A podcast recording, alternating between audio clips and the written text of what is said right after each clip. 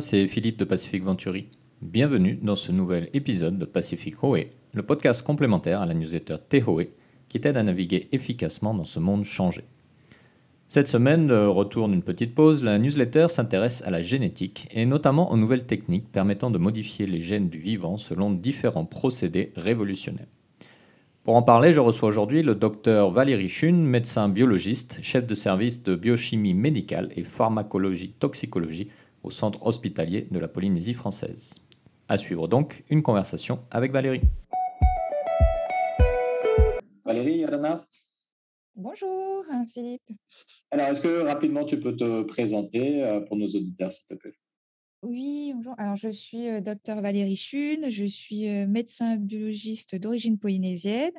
Je travaille actuellement au laboratoire de biochimie médicale, pharmacologie et toxicologie du centre hospitalier de la Polynésie française. Donc, juste brièvement, euh, pour raconter un peu mon parcours, donc j'ai fait médecine en métropole en fait, mmh et je me suis spécialisée en biologie et particulièrement en biologie moléculaire et donc dans la génétique humaine. D'accord. Ok, très bien, ben, merci bien. Ça fait toujours plaisir de voir euh, les nouveaux médecins euh, du Fénois. Alors, euh, la, la, newsletter de, de, cette semaine va parler, parle de, des questions d'ingénierie génétique. Alors, du coup, est-ce qu'en quelques mots, parce que c'est un sujet complexe, tu peux nous expliquer rapidement comment fonctionnent justement tous ces nouveaux outils dont on parle beaucoup, dont le fameux CRISPR-Cas9 qui est le plus connu et qui, j'allais dire, défraie un peu la chronique sur de nombreux sujets? Oui, alors je ne sais pas si je vais pouvoir te le résumer en quelques mots. Je pense que j'imagine. Mais alors, je vais juste faire un petit rappel d'abord pour, pour expliquer l'ADN, la génétique globalement. Enfin, alors, il faut savoir que chacune de nos cellules contient une information génétique qui est mmh nécessaire au développement et au fonctionnement de notre corps. Donc, cette information génétique, elle est composée d'ADN, en fait, qui est une molécule en forme de double hélice. Et ce mmh qu'on appelle un gène, c'est une portion d'ADN qui va coder pour la fabrication de protéines particulières. Ces protéines, elles vont exercer un rôle qui est déterminé dans le corps. Par exemple, je vais avoir un gène qui va coder pour la couleur de mes yeux, un gène qui va coder pour la fabrication de globules rouges, etc. etc. Mmh et il faut savoir qu'on a à peu près 20 un peu plus de 20 000 gènes. Donc, c'est énorme.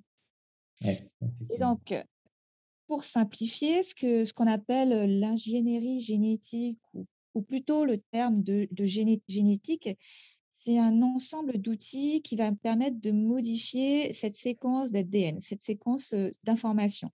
Mmh Alors, on sait qu'on peut modifier les données du génome. On sait que c'est faisable depuis les années 80. Ça a été développé dans les années 90 et 2000. On utilisait des enzymes qui étaient particulières, que je ne vais pas détailler parce que ce n'est pas, pas trop l'objet de ce podcast. Mmh Mais il faut savoir que ces, ces techniques de modification de génome, elles étaient vraiment euh, réservés, on va dire, ou plutôt euh, réalisés dans des labos très spécialisés, dédiés en fait à ces techniques-là. Et tout va changer dans les années 2010, en fait, grâce au développement des fameux systèmes CRISPR-Cas9. Donc, ce système CRISPR-Cas9, en fait, on l'a découvert dans les bactéries dans les années 80, sans vraiment en connaître la fonction. Mmh et en fait, ce système, c'est un système de défense des bactéries contre les infections par des virus. C'est-à-dire que les virus peuvent infecter des bactéries. C'est quand même incroyable. Hein. Et les bactéries, pour se défendre, elles ont un petit système immunitaire qui est très sommaire, qui va en fait consister à couper l'ADN des virus. Et donc ça, on va le comprendre dans les années 2000. Et, et en 2012, il y a deux chercheuses euh, Emmanuel Charpentier et Jennifer Doudna qui vont réussir à détourner ce système biologique pour en faire vraiment des ciseaux moléculaires et pour l'appliquer vraiment au quotidien. Et donc, ce qui est incroyable avec le système CRISPR-Cas9, c'est qu'on peut couper à un endroit précis de notre information génétique dans n'importe quelle cellule. Donc, ce système, il est composé de deux, deux parties. Il y a une, ce qu'on appelle une petite enzyme qui s'appelle la Cas9 qui va se charger de couper l'ADN. Et cette Cas9, elle est guidée par un, ARN guide, comme on dit, qui va cibler une séquence particulière. Et donc, donc, en fait, on peut couper à n'importe quel endroit de notre information génétique. Enfin, on peut choisir l'endroit où on veut couper notre ADN. Et une fois que c'est coupé, en fait, la cellule, elle va, elle va tout mettre en place pour réparer en fait cette lésion de l'ADN. Et donc, quand une cellule cherche à réparer son ADN, ce qu'elle peut faire, c'est soit elle va essayer de recoller de part et d'autre les deux morceaux d'ADN qui, ont été découpés. Donc, ce qui va se passer, c'est que ça peut induire ce qu'on appelle des délétions. C'est-à-dire qu'on va, on va manquer une, petite séquence d'ADN et ça peut donc inactiver un gène. Je ne sais pas si je suis très claire, tu m'arrêtes. Hein, si, si, si, non, bien sûr. Vas-y, vas-y. Et la deuxième technique pour réparer en fait l'ADN, c'est on a besoin d'avoir une matrice en fait, un modèle pour pouvoir réparer en fait une séquence ADN. Et donc ce mmh. qui se passe, c'est qu'on peut apporter une nouvelle après avoir découpé, et on peut réparer des séquences ADN ou au contraire intégrer des mutations. D'accord. Donc, si, si, je comprends bien ce que tu nous expliques, ce qui est révolutionnaire dans ce nouvel outil, c'est que véritablement, nous, en fait, on n'ajoute rien, on a fait juste identifier euh, un, phénomène biologique au sein de, l'ADN et qu'on a appris à, contrôler, à répliquer finalement pour euh, faire ça de façon un peu ciblée et, intentionnelle. Oui, alors en fait, on n'a rien inventé. On va dire que ces, systèmes existaient euh, dans les bactéries et nous, on a, en fait, on va dire que les chercheurs ont réussi à le détourner pour pouvoir l'utiliser au quotidien. Mmh. Et donc, bah, ce qui est vraiment, enfin, je, passe un peu, peut-être, je vais un peu vite, mais ce qui est vraiment révolutionnaire, c'est que qu'on peut couper un endroit très précis mmh et très rapidement. ce qu'il faut savoir, c'est que pour couper dans le génome, le génome, c'est notre information génétique. Hein, je, je, vais utiliser plutôt le terme génome il faut, il faut se repérer pour savoir où on veut couper. Si je veux couper, par exemple, dans le gène qui va prédisposer au cancer du sein, si je veux couper dans le gène de l'hémoglobine, par exemple, il faut que ma cellule, mon CRISPR, puisse se repérer dans mon génome.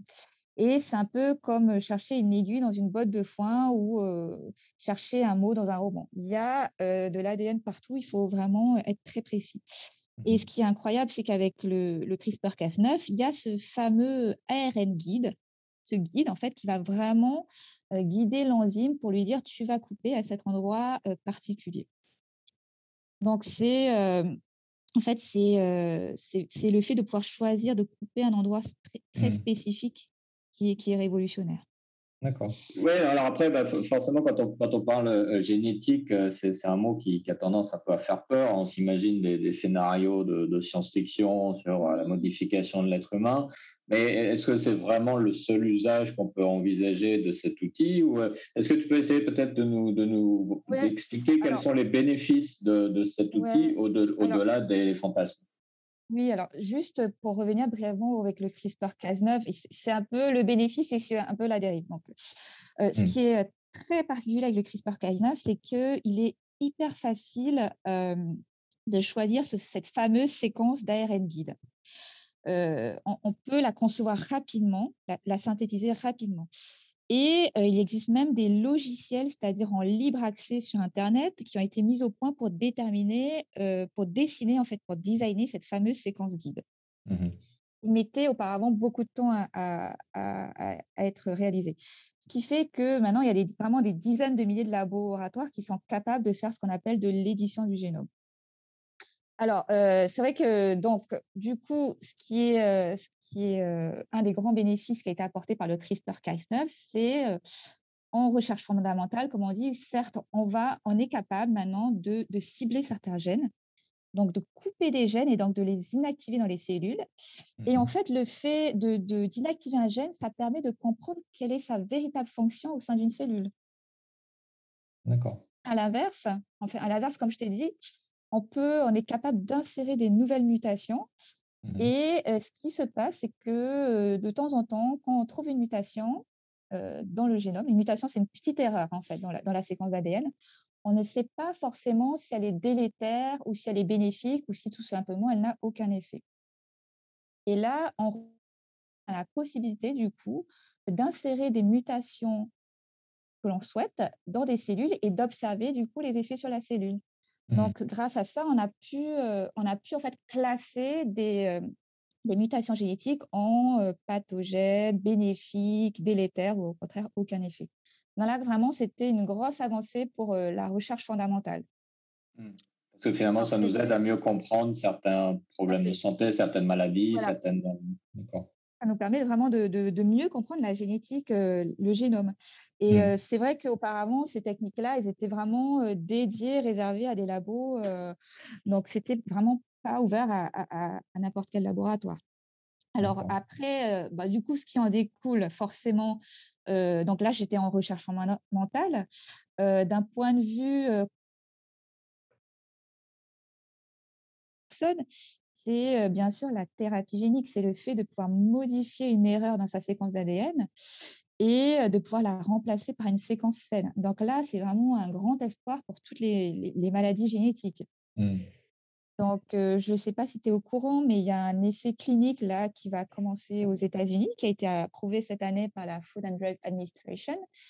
et ça concerne la drépanocytose. Donc, la mmh drépanocytose, malheureusement, c'est une, une, maladie qui est très fréquente. C'est une maladie du globule rouge qui fait que le globule rouge se déforme et parfois il peut boucher des petits vaisseaux. Et donc, un, des grands espoirs, ce serait de modifier justement la séquence d'ADN de, la cellule mère, de sorte qu'elle ne produise plus que des globules rouges qui soient de forme normale. Ce qui est quand même incroyable. Faut savoir qu'actuellement, il n'y a, a, pas de traitement, il n'y a pas de vrai traitement pour la drépanocytose. On peut simplement soulager les patients. Et là, vraiment, avec le CRISPR, on pourrait potentiellement guérir en fait ces patients. Mmh. Effectivement, ça serait une, une, sacrée avancée. Voilà.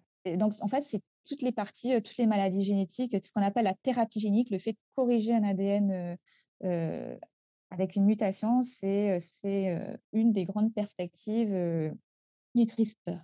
une, des mmh. autres, une des autres grandes applications, c'est ce qu'on appelle le traitement du cancer.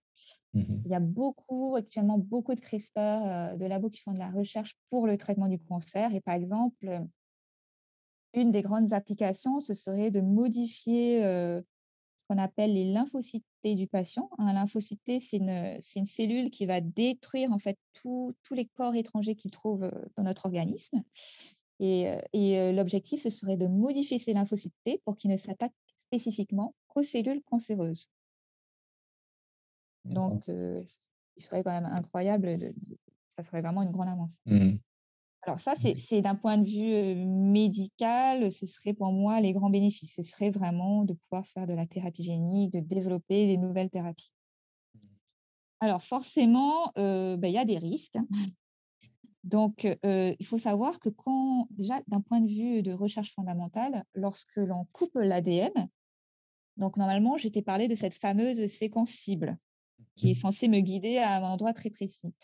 il se trouve que notre génome, dans le génome, il y a énormément d'homologie, ce qu'on appelle d'homologie, donc des séquences qui se ressemblent.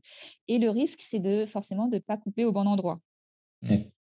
Donc, donc, on va par exemple cibler le, la séquence d'ADN pour faire des globules rouges et on va se retrouver à couper peut-être dans, la, dans la séquence, dans le gène qui va coder pour la couleur de nos yeux ou vice-versa. Mmh. Tu vois? Donc, ça risque qu'on appelle de, de ce qu'on appelle ça des off-target, c'est des coupures non spécifiques en dehors de notre cible. Mmh Donc, un autre, risque, un autre risque, c'est le fait que ce soit très abordable, donc peu contrôlé, et c'est le fait que que ce soit utilisé à des fins pas forcément éthiques. Et je pense que tu en as entendu parler euh, de mmh ce fameux chercheur chinois. Oui, effectivement. Et en fait, euh, des embryons, en fait, euh, qui a modifié des embryons pour leur conférer en fait une résistance au sida. sauf que actuellement, il a pas de, on n'a pas de réglementation justement pour toucher à toute la génétique, on va dire, humaine actuellement, ça n'a pas mmh été décidé et il l'a fait sans, enfin ce scientifique en tout cas l'a fait sans vraiment connaître les risques. on ne connaît pas encore tous les risques du CRISPR en fait. Donc mmh. voilà, le risque, c'est un peu la, d'une part, c'est la dérive, que ça a utilisé à, n'importe quelle émission. Et bien sûr, le dernier risque, euh, c'est euh, dès qu'on touche à la génétique, c'est euh, l'eugénisme. C'est-à-dire que. la sélection de, critères physiques. Tout à fait. Donc, on pourrait à la fois insérer des mutations pour obtenir bah, typiquement la couleur des yeux, voilà, si on voulait mmh modifier la couleur de nos yeux. Et à l'inversement, euh, euh, voilà, c'est vraiment le génie, c'est de se passer de tout ce qui pourrait euh, arriver naturellement. Donc, je pense qu'il y a des organismes actuellement qui se mettent en place pour essayer vraiment de, de, de, régler ces questions à la fois éthiques et juridiques. Oui, finalement, comme tout nouvel outil, il faut juste s'assurer qu'on en en comprend bien les implications, qu'on encadre bien le contexte pour s'assurer que ce soit utilisé à bon escient. il, faut, mettre un cadre, en fait. Oui, c'est ça. Il faut que, les institutions se penchent sur le sujet. Voilà, on, connaît, euh, on se rend compte de toute la potentialité en fait de ce nouvel outil, mais on n'en connaît, je pense, pas encore suffisamment les risques pour pouvoir l'appliquer mmh. euh, euh, vraiment sur, sur, de la génétique humaine. Effectivement. Et, alors, malgré, malgré ces risques et le fait qu'on soit quand même encore au début de cette, euh, de cette innovation, est-ce que par rapport à des problèmes qui nous sont propres à nous dans les îles, je pense que ce soit des problèmes de santé ou même peut-être des problèmes liés au changement climatique et peut-être à la modification de certaines plantes, est-ce qu'on peut envisager des usages concrets à moyen long terme euh, qui pourraient avoir des bénéfices pour, euh, pour nos populations ici au Fénois Bon, alors, alors là, je, vraiment, c'est d'un point de vue très personnel. Hein. Je vais essayer, c'est pas une question facile que tu me poses. Alors, c'est vrai qu'il y a, je vais prendre l'exemple d'une des maladies qu'on trouve dans nos îles, enfin qu'on retrouve sur le territoire, c'est c'est le syndrome d'Alport. Je ne sais pas si tu en as déjà entendu parler. Non, pas du tout. des gens, en fait, qui vont développer une insuffisance rénale. Mmh et qui peut, ça peut également s'accompagner d'une surdité et des anomalies oculaires. Donc, c'est des gens en fait qui vont devenir insuffisants rénaux, sourds et aveugles, ce qui est quand même. C'est le lourd handicap.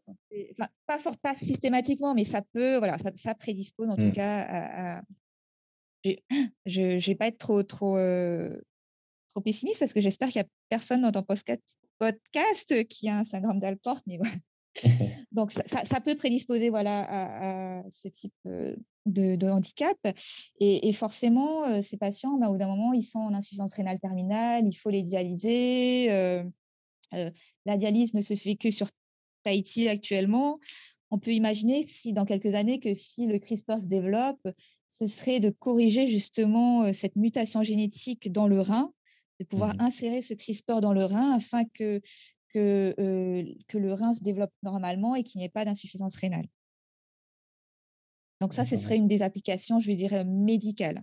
Mmh après, en ce qui concerne, c'est vrai, en ce qui concerne peut-être la flore, on pourrait imaginer des applications dans l'agriculture ou bien dans les produits alimentaires, de sorte que les plantes soient plus résistantes, par exemple, aux pathogènes ou peut-être qu'elles s'adaptent plus facilement aux conditions climatiques. Mmh. Voilà. Moi, je, vois, je vois à peu près ça dans, les applications de Tahiti. Hein.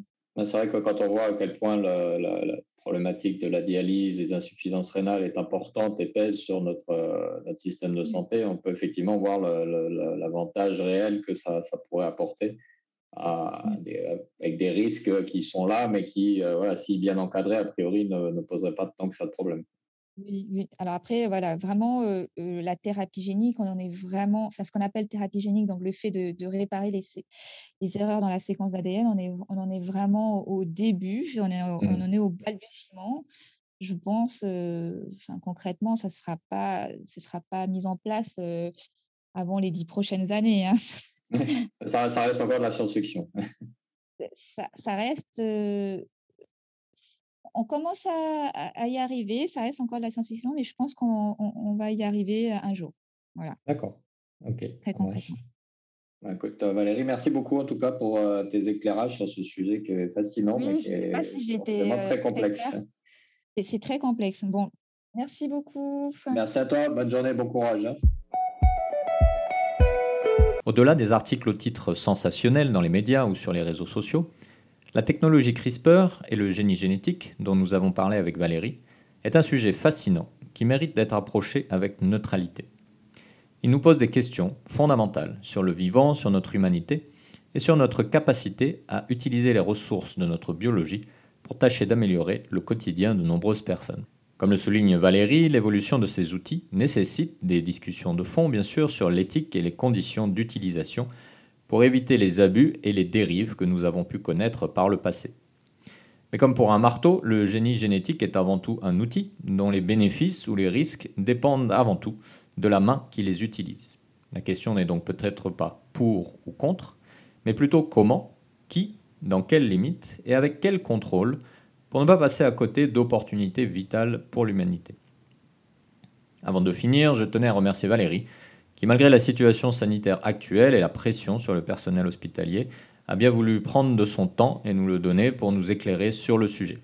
J'en profite pour saluer avec beaucoup de gratitude l'ensemble du personnel de santé polynésien qui se bat avec acharnement depuis des mois pour éviter à notre population des difficultés encore plus grandes.